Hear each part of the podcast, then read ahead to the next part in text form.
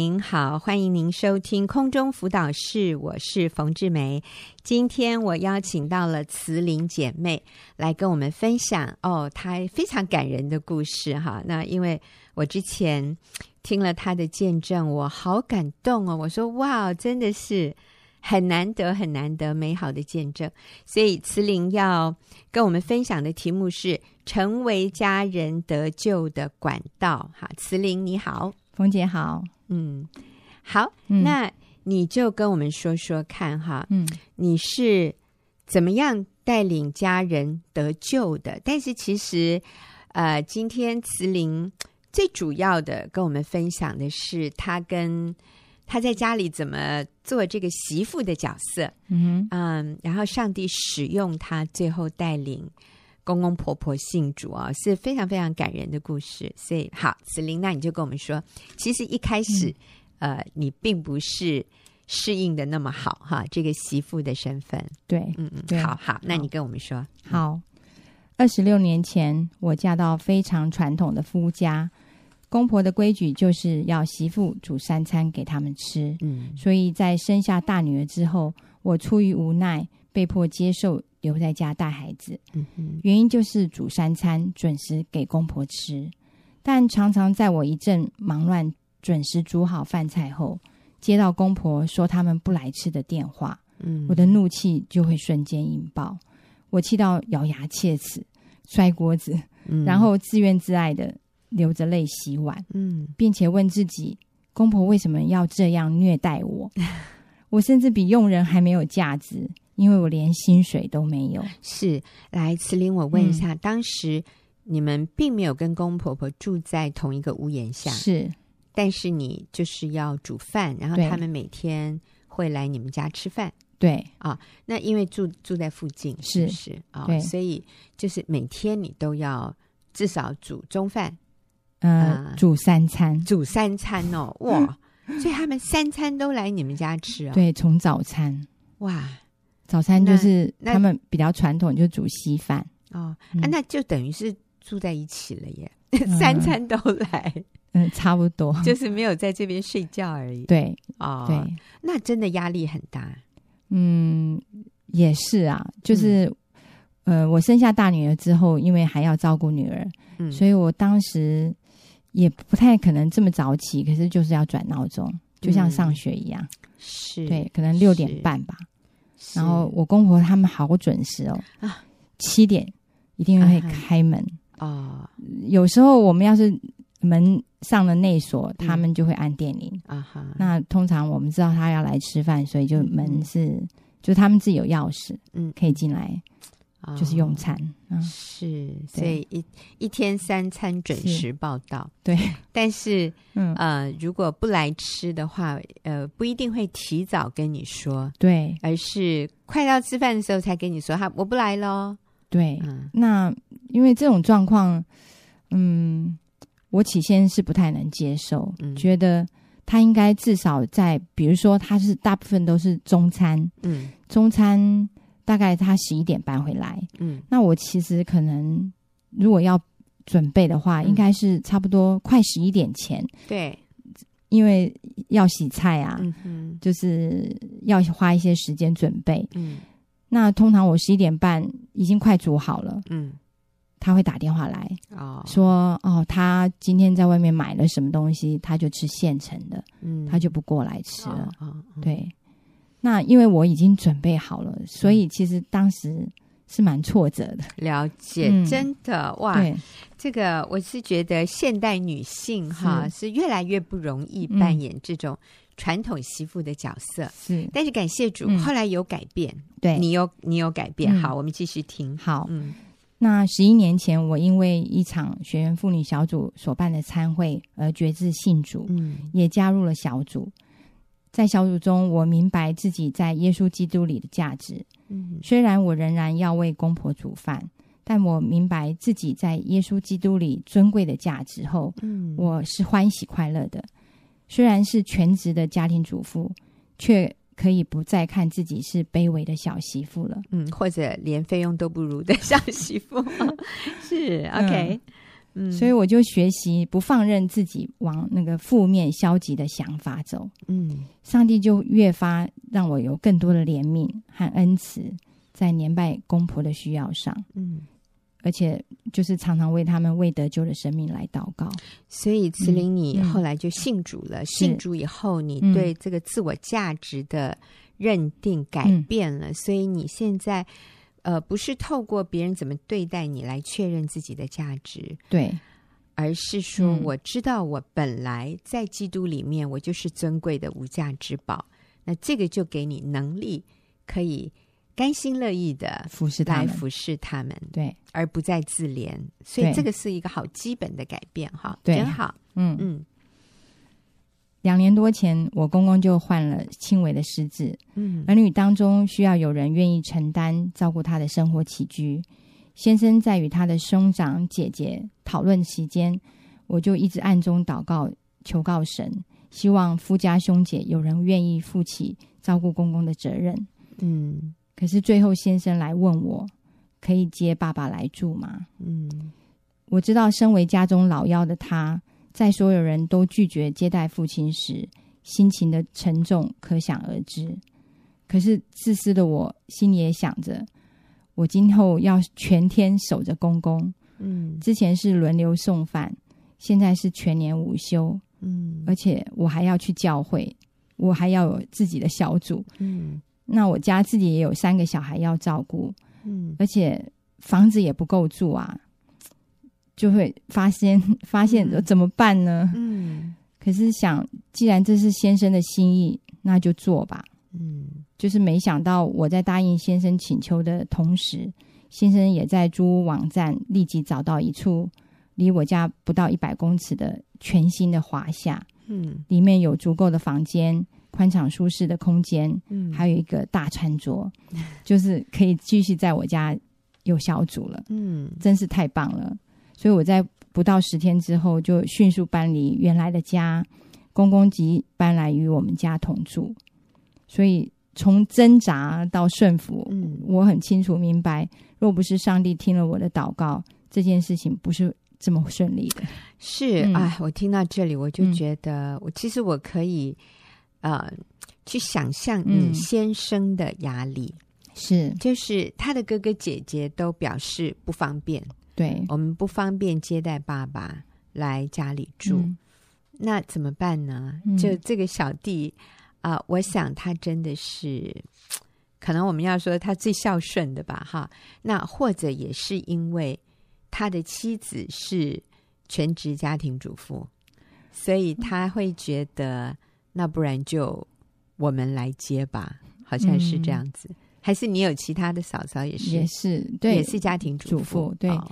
那我我想，当初我先生他愿意比较付代价照顾爸爸，嗯、我觉得就是晚年，就是我、嗯、我我公公当年其实那时候已经九十二岁了。哦。那他对父亲年迈这种需要，嗯，我觉得特别有更多的怜悯吧，嗯嗯，因为呃家里的好像大事小事，我公公比较仰赖。我先生啊，是那可能是我们对公公，嗯、我觉得我们就是比较温柔，嗯嗯、呃。以前常听我公公就是跟我们提说，如果他跟哥哥讲什么，他们都会被骂，啊、就是老人家会觉得老人家被骂，对、嗯、对。那我我相信他那个被被呃他的儿女指责，其实我觉得只是一个沟通的一个一个。习惯，嗯，因为可能老人家有时候是讲不听，然后所以那些兄姐他们就是比较用比较比较粗暴的沟通方式吧。嗯、那我先生真的是比较温柔，哦，对他，呃，常常听爸爸说什么，所以就帮爸爸解决了一些他他的需要，嗯，所以我我想最后，嗯、呃，爸爸真的是老泪纵横，他觉得。嗯如果大家都不愿意接待他，那他就去住安养院吧。啊、是，是嗯，但是真的，我觉得上帝很祝福你们，就是你们有一个愿意接待父母亲的心。嗯、其实，在我们小的时候，父母养我们都是义不容辞、义无反顾的，就是全心全全力的投入。可是，当父母年长的时候，啊、呃，儿女照顾父母，有的时候是确实感觉很多的为难哈。对，那但是你跟你先生，你们愿意这个时候挺身而出。接爸爸来家里，我相信公公从你们身上得到好大的安慰。的确，而且，啊、上帝就让你们很快的找到了房子，可以接待公公来。嗯、我真的看到那个以佛所书里面说的哈，要孝敬父母，嗯、使你得福，在世长寿。嗯，这是第一条带应许的诫命。嗯、当我们愿意真心的孝敬父母的时候，上帝就要祝福我们，真好。嗯那刚开始和公公同住时，我就使用 Good TV。嗯，只要公公醒着，我就把电视打开。嗯，尽可能是播放台语的时段。嗯，让他有意识无的吸收。再来就是载他去医院探望长期洗肾卧病的婆婆啊。是，自从婆婆中风就就住进安养院，她无法言语，也没有办法表达。嗯，后来就住在医院。那家人怕医院病菌多，就禁止公公去看他。嗯，除了我经常去医院看婆婆，我也带小组的姐妹去唱诗歌，用四律传福音给她。嗯，那公公跟我同住之后，我便自由的开车带公公去医院探望婆婆，实在是很开心。嗯，有一次我被圣灵感动啊，鼓励公公去亲吻婆婆。嗯，起先公公真的做不出来。看他只能唤轻唤婆婆的小名，我就在一旁煽动，就就对他说：“你就爱你哦，你家姑婆该看伊，就想你的啦，你给金一嘞。”哦哦，那我刚刚讲的是台语，我翻译一下，嗯，就是婆婆好爱你哦，怎么这么久没有来看他呢？嗯，好想你哦，就要给他亲一下。嗯，那我就这样鼓励公公，鼓公公就最后就鼓起勇气。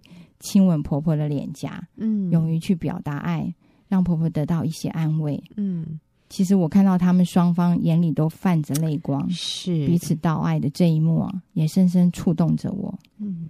所以去年在婆婆回天家后，公公邀请兄姐来我家参叙，嗯。他们离去前呢，啊，我也顺势鼓励每一位兄姐去拥抱公公，嗯。令我印象深刻的是，公公接受每一个拥抱时。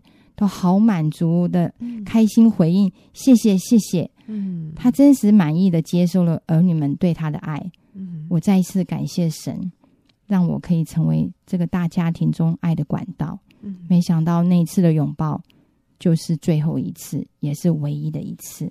是，嗯嗯，好宝贵哦。嗯，所以有的时候，呃，我们在当中真的是可以做。鼓励他们彼此表达爱的那一个媒介啊，虽然你不是，应该说虽然你是媳妇啦，你有点像是外人，嗯、但是我们自己很健康的，嗯，心里没有呃苦毒恼恨的，说你们这些人都不照顾爸爸，都是我在照顾。嗯、我觉得我们没有那种受害者情节，没有那个苦毒恼恨，我们真的是爱公公，嗯啊，因为他把我们的丈夫。养的这么好，今天才会我有好日子过，对不对？嗯、对，我我要感谢公公婆婆，嗯、是，所以我们存着这样的一种很单纯的心，嗯。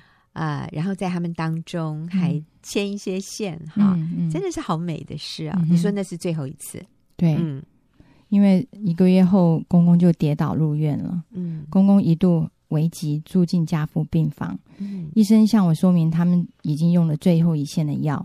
已经尽力了，嗯，我就抓住这个机会对公公说：“你愿意请求耶稣来帮助你吗？”我就凭着信心带着公公做接受耶稣成为救主和生命主的祷告，嗯，并求神来掌管这一切。第二天加护病房探探视时间，我是第一个家属冲进病房要看公公的状况。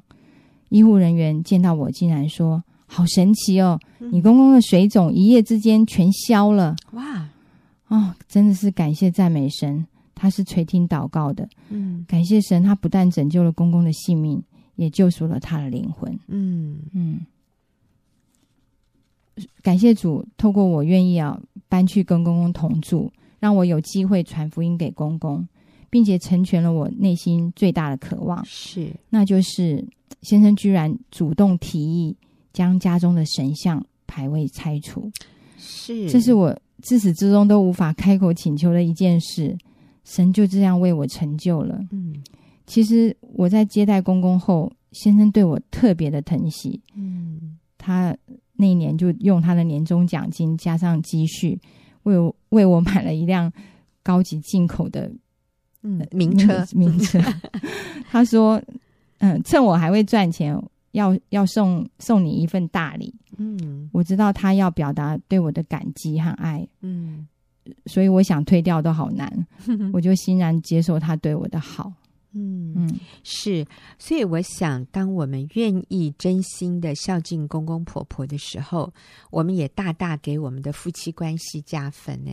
我觉得先生从心里面。”真实感谢我们呢，因为这个是他做不到的，嗯，而且他也知道你并不是理所当然需要做这些，他也看到其他的就呃叫做媳妇哈，并没有这样，甚至他自己的哥哥姐姐都、嗯、都没有做到你你所做的这些，所以其实他心里对你是非常非常的感谢，嗯，但是有可能他说不出口，的确，可是，可是他看在眼里啊，他就只能用。这样的一个行动来向你表达，嗯、的确，所以我也真的要说，嗯、我们孝敬公公婆婆，我们不会有损失的，真的好。所以你后来就是带带你你公公婆婆，他们都有觉知接受主，嗯，那你自己的父母亲呢？好，嗯，那因为长久以来，我其实为为信主的家人祷告，我会也容易灰心啊，因为看不到果效。嗯，我自己的父亲，在我多次传福音给他。他都拒绝我。嗯，去年的十一月呢，我回家探望父亲。那一天呢，爸爸就从抽屉里拿出我多年前送他的声音播放器，就还给我了。当当天我回家后，我难过的哭了一场。嗯，而且祷告就问神，为什么爸爸要一直拒绝呢？拒绝神呢？嗯，就没想到，就在那两天后的傍晚。我就接到妈妈从电话那头很急切的叙述说，现在爸爸全身瘫软无力，要我快回家，不知道要怎么办，要不要送医院？我回应再观察看看。又过了不多久，妈妈又打来，她说爸爸口中念念有词，都不知道他在说什么，只听得懂他喊“主啊救我，主啊救我”。哇！我就叫妈妈立即打电话叫救护车。我从自己家里就赶去医院。这在当中啊，我就竟然迷了路，一时间找不到医院的方向。我开着车在大街小巷转来转去，远远看到有好多十字架啊，不断出现在我眼前。嗯，我的心就平静下来了，因为我知道爸爸已亲自呼求神救他，嗯，承认主耶稣是他的主。他的生命已经在上帝的手里了。我到了医院，看到爸爸面无表情，眼神呆滞，不会认人了，全身不由自主的抖动抽搐。嗯，接着他就转到加护病房。爸爸在医院哦做了所有的检查，神奇的是，五天后，爸爸竟然完全的健康出院。这真是天大的好消息！神为爱他的人哦，所预备的是眼睛未曾看见、耳朵未曾听见、人心也未曾想到的。九十岁的爸爸经历到神奇妙的拯救和医治，平安出院，并且在今年大年初一受洗了。嗯，约翰福音三章十六节，他说道：“神爱世人，甚至将他的独生子赐给他们，叫一切信他的不至灭亡，反得永生。”上帝真是爱我，他透过我可以传福音给亲爱的家人，成为家人得救的管道，得着永恒的生命。谢谢慈玲，真的是好感动。嗯、带领公公婆婆信主，嗯、也带领爸爸啊信主得救，嗯、神真的是在你们家行了非常奇妙的事。嗯、那我们谢谢慈玲的分享，等一下我们就要进入问题解答的时间。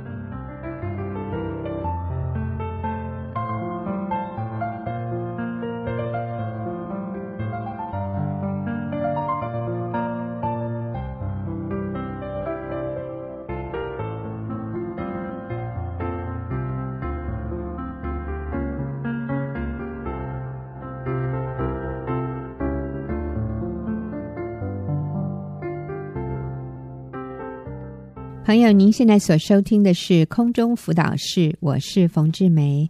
进入我们问题解答的时间，和我一起回答问题的是黄中慧姐妹。中慧你好，冯姐好，大家好。是，那中慧，我们今天要回答的这个问题，也是一位妻子啊，一位姐妹写信进来，她说：“我结婚三年了，家里有一位特殊的小孩，造成夫妻双方都有很大的压力。”再加上夫妻两家庭背景的差异，造成我一直没有办法适应婚姻生活。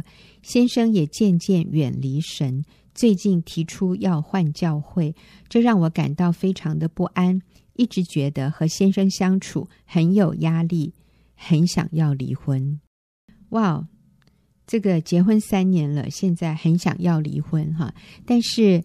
啊、呃，听得出来，他在婚姻里面有好多的不适应，好多的困难，好多的压力。两个都是基督徒哦，哦，所以钟慧，你要怎么样鼓励他？嗯，真的是很不容易，特别是有特殊的小孩哈、哦嗯，那真的要投注更多的心力，而且是当中可能很多的挫折。那彼此更需要同心的时刻哈、哦。那因为差异的关系，就是。那个压力会好像倍增，嗯，所以我觉得这个妈妈真的是很辛苦，嗯，嗯。是，我想可能也很年轻，对啊，结婚，结婚才三年，对，小孩子可能才两岁，嗯，我觉得两岁的孩子是很不容易带的，嗯，再加上是一个特殊的孩子，你对未来可能也有很多的担忧，嗯。嗯，所以他是很需要支持跟彼此的帮补，嗯，那。反而是很多的差异会有一些的冲突哈，我觉得可能就是对这个妈妈来说，那个适应彼此关系的适应，呃，是怎么样去调试是很重要的。嗯，就是说，呃，他们彼此的差异，怎么去看待？嗯，对，就是我觉得有时候差异。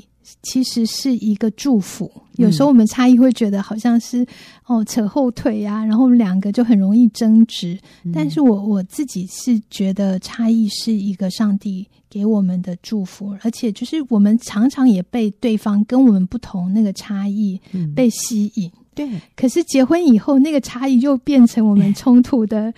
的一个原因哈，譬如说像我我先生，他就是我就是很欣赏他的宽大跟恩慈，可是你知道吗？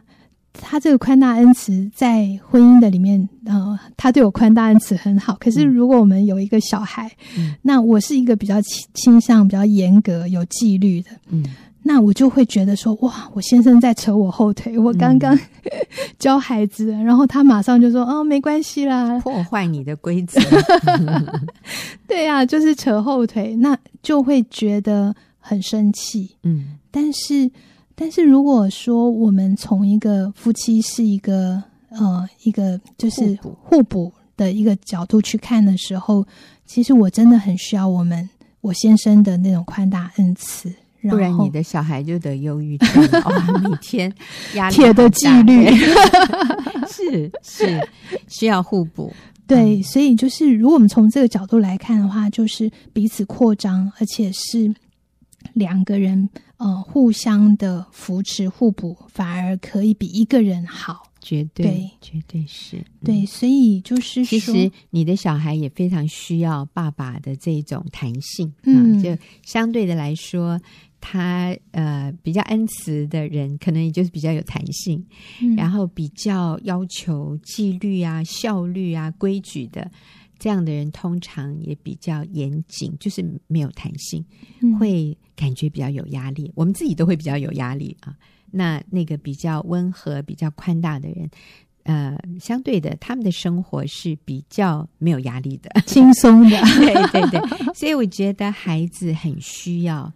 呃，不同特质的父母来建立这个家庭，所以孩子可以得到那个平衡，他可以在一个最合适他成长的环境里面，所以是真的是很重要的互补。嗯，对，所以我不能没有我先生，我先生不能没有我，对，他也很需要。如果大家都非常的弹性啊、轻松，那真的就乱了。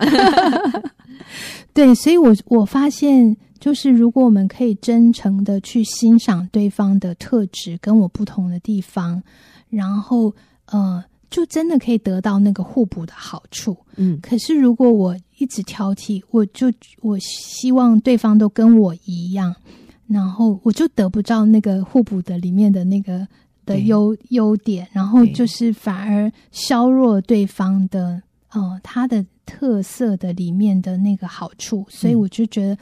其实要有一个加成的一个效果，就是要欣赏对方，而且是接纳对方跟你不一样。是是是，然后也容许对方跟我们一起来合作，啊、呃，才会是一个平衡平衡的环境，嗯、对孩子对自己都是。对，然后有时候就是也，我学习的是一个，就是说不总是认为自己都是对的。嗯，对，可能从另外一个角度来看的话。就是说，哎，其实我没有坚持我的意见，用他的方式可能也很好，嗯、我们也可以共同的达到目标，这样子，嗯、因为我们都是出发点都是为孩子好嘛。对，嗯、对，嗯，我我发现我跟我先生也是很重要的这样的互补。那相对的来说，我也是那个比较严格，然后比较紧张、比较没有弹性的人哈。那我先生真的是比较温和、比较宽大，啊、呃，做事不急的，他都是可以慢慢来，嗯、等会儿再说，下次再谈 哦，我都觉得什么这个问题应该现在就解决。我记得真的不止一次，其实是很多次。当我看到有一些在服饰上的问题的时候，我都会跟我先生说：“Honey，我们赶快打电话，你要跟这个人说怎样怎样怎样，这个事情要赶快解决。”我先生给我的答案几乎每一次都是不急。我下一次见到他的时候再跟他提一下就好。我说下次那是两个礼拜以后，哎，你才会见到他耶。哦，我觉得不能拖那么久，我觉得现在就要处理。但是我先生的反应通常就是。可是我觉得你现在要我打一个电话给他，这样子他压力会很大。嗯、我觉得李哥他会感受到对方有压力，我都觉得速战速决啊，快刀斩乱麻，这才是解决问题的好方法。可是我常常会忽略别人的感受，嗯、所以我先生其实是。对我来说，一个非常好的平衡。嗯，他会把那个感受别人的感受的部分放进来，然后我仔细想一想，我就会说：呀，其实我这么急着，所谓要解决问题的目的是什么？就是让这个人可以懂我们的意思，然后他可以做一个改变呢。可是如果他的感受很不好，那他是不会改变的。这些这个问题只会越来越严重。所以我后来我学习感谢。而且真的是从心里接受哦，接受他与我的不一样，然后接受他处理问题的方式，我就发现其实真的他的方法比较好，好太多了。嗯哼，呃，他的这样的方式，我发现没有什么人受伤诶，可是用我的方式，好多人就倒地这样。但是呃，别人也听得进去。我先生的意见，然后别人也能接受，然后我先生也真的对事情并不要求一定要按照他的方法，所以我就发现哇，他有好多需要我学习的，所以我想我完全同意钟慧的说法。这位姐妹，你说你先生跟你有很大的差异，那我们真的认为这是一个祝福，这个绝对不是你应该。说我离婚算了，这样的一个合理的理由，绝对不是。那个差异不应该成为我们要分手的理由，差异应该成为我们感谢对方、欣赏对方。对，感谢神把这样不同的一个人放在我的生命里。我跟你讲啊，如果两个人哦都一样，很无趣、无聊，非常无聊。其实我记得有一位名布道家格里汉哈，在美国，他现在已经年。年纪很大了，但是啊，格里就是 Billy Graham，他的太太说过一句话，他说：“如果任何两个人在所有的事情上看法、做法都完全一样，那么其中一个人就没有存在的必要。”啊，真的是这样子，就是因为我们不同，所以我们才彼此需要。如果完全相同，那真的很无聊、很无趣。所以啊，换一个眼光来看你的先生。夫妻差异很大，是一个祝福，是一个互补，所以不要让这样的事情呃把你们分开，因为这是上帝的祝福，这是很美好的事。我们从一个不同的眼光来看差异啊。对，我觉得面对差异的时候，我们就是去想我们要达成的目标是什么。嗯，因为其实我们如果是方向一致，好，我们要达的目目标一致，但是有很多的呃不同的路的话，其实呃那个差异有不同的差异，但是只要是都可以达到目标，我觉得都很好，就是不一定要坚持己见。嗯，我觉得我们会陷入。僵局的一个原因就是觉得我的呃主张比较好，嗯，哦、呃，只有我想的比较周全，哈、嗯，就是比较自意，就是呃，现在自自自我为中心的时候，就会没有办法让步。嗯、我举一个例子，就是 以前哈，我们常常要出游啊，就是出去跟先生呃一起去约会什么的哈，嗯、我们会找一个山明水秀的地方。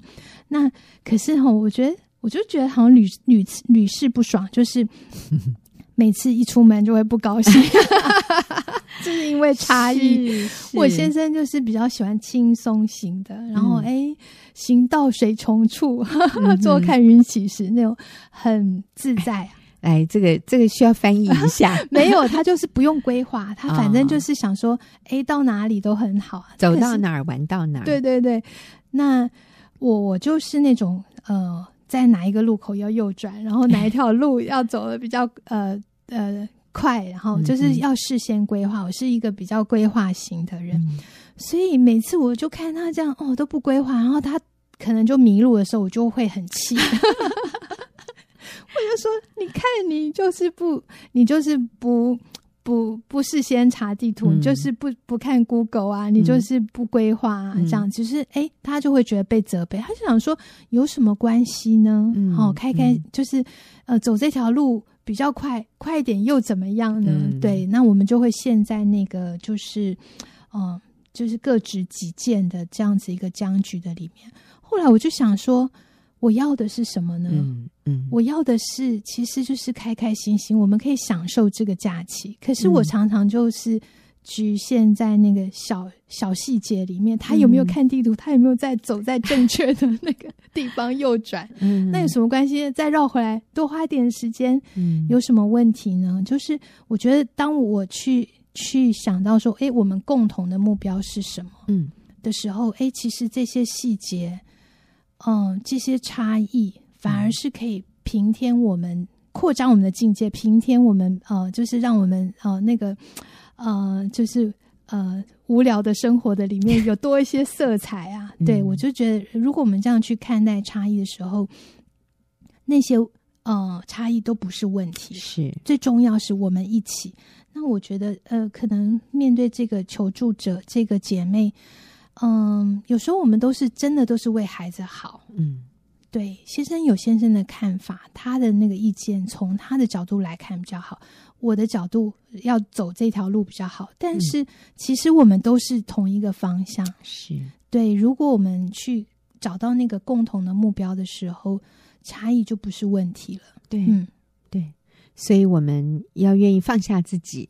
放下自己的坚持，然后认为说我的才是对的，嗯、我的才是好的，这样的一种想法。嗯、然后看到对方是善意的，嗯啊、呃，我们也愿意为对方多走一里路。我觉得，嗯，这位朋友，你结婚三年哈，所以我想你应该也是呃比较年轻。嗯，其实很多做的这样的一个研究哈，都说呃。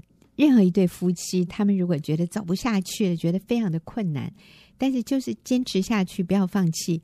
五年以后回过头来看，绝大多数的都认为五年以后比五年前快乐很多。就是五年前他是想离婚的，嗯，可是他们就是坚持不离。五年后，他们发现比五年前幸福美满太多了啊！那。呃，其实，在我们的婚姻课程里面，最近有一对夫妻来，他们说：“哇，他们上了这个课，他们有啊、呃，才上了三四堂课，他们的婚姻关系就突飞猛进，然后现在非常的甜蜜啊、”我们就问他说：“那你结婚多久？”他说：“二十三年啊。哦”我说：“哇，结婚二十三年，他们还是愿意改变自己，然后当他们抓到一个秘诀以后，他们说就是开始甜蜜了。所以最近他们就带了一些人来上这个课。我们就问那些新来的朋友：“你为什么会来上这个婚姻的课程？”他说：“因为我看到我我旁边这一对好朋友夫妇，他们怎么只来上几次课，婚姻就这么大的改变，变成这样甜蜜，我也要啊！” 所以他就来了。哎，我就发现说，就算结婚很多年，都还是可以改变，是都还是在学相同的功课，就是啊，我放下自己，我愿意。主动的从对方的角度来想，不再挑剔，不再埋怨，而是改变我自己，学习讲一些浪漫的话，学习看到他的优点，赞美他。你知道，立刻那个关系就改变，而且改变的之快。他们说几个礼拜下来就有非常大的改变，而且这不是他们说的，是他们的朋友说的。嗯，教会的另外一位姐妹看到了。然后就说：“哇，你们这样的改变，我也要来，我也要这样的被改变。”嗯，所以是愿意改变自己。对对对，那你才结婚三年，你从现在就开始改变，那我觉得你的未来绝对是美满幸福的。嗯、不要放弃哈，绝对不要想用离婚解决问题。嗯，是，我觉得，因为其实如果你只是想要离婚的话，你就不想要改变自己，对，对，是希望别人 改变，或者是说，哎，你就找一条出路。但是这个是真的是你要的吗？嗯，其实你想要的其实是，哦、呃，那个最终的那个目标是应该是合一，我们彼此一起共同走这条路，是这样子，我们才在这个前提之下面，我们才有那个，才有那个。去解决的方案，这样子，嗯，嗯，所以，嗯、呃，就是说，呃，合一是最最终的一个目标，嗯，嗯，所以，嗯、呃，三年结婚三年还在磨合的当中，但是继续走下去，一定一定就是神神是恩待我们的神，一定是可以看到先生的那个好处，嗯嗯嗯、他欣赏他的优点，你会找到那个方法。那我觉得两个人总比一个人好。其实孩子对孩子最好的就是、嗯、就是夫妻相爱，对，他有一个呃爸爸妈妈是彼此欣赏，然后就是是爸爸妈妈他们关系很好，是对孩子最大的一个祝福。阿门，这个真的好重要。那他也提到说，先生想换教会，他觉得里面很不安。嗯、这个我们可以怎么样的建议他？嗯，对，我觉得呃。从合一的角度来看，我觉得，嗯、呃，夫妻应该是一起在同一个教会这样子，嗯、呃，是同一个生活圈嘛，你们是一体的，嗯、那其实是跟先生同进退是，我觉得是比较合适的一个选择。对，嗯、所以重点就是夫妻要在同一个教会里面聚会，我想这个是、嗯、这是最好、最理想的一个情况。所以，嗯、呃，他。如果不愿意在这个教会，他想有另外一个他认为比较合适的，那我想你就跟随他，嗯啊。但是他如果愿意留在现在的教会，那当然是最好。但是两个人分开在两个不同的教会，我想是对于婚姻是不好的。那其实也无形中给我们敞开很多受试探的机会。嗯啊，你想，你一个人在这个教会，他一个人在另外一个教会，那在教会我们都会有一些分享啊，有一些同工啊，嗯、那是不是他也成为别的异性可能可以单独啊、跟他一起相处或者倾诉的啊、呃、这样的对象？那相对的，你也是啊，你也有机会跟异性同工或者啊、呃、分享，那其实这个并不好。嗯啊，对你们的婚姻并不好，所以我想，那个原则就是夫妻在同一个教会聚会，他如果对于现在的教会他很强烈的不喜欢，那你体贴他，你就跟他到他喜欢的教会。我想这样是一个呃最好的一个做法啊。那谢谢这位朋友很勇敢的哈提出你的问题。嗯，我相信在我们回答这个问题的时候，也有很多其他听众朋友。从你的问题里面，他们也看到，哎，对，我也面对类似的困难，所以呃，听众朋友写信进来，嗯、不仅是你自己啊、可以让我们在这里解答，也是很多其他的人因着这样的一个问题，他们也得到他们的问题的解答。所以谢谢您的收听，也谢谢钟慧的回答。我们下个礼拜再会。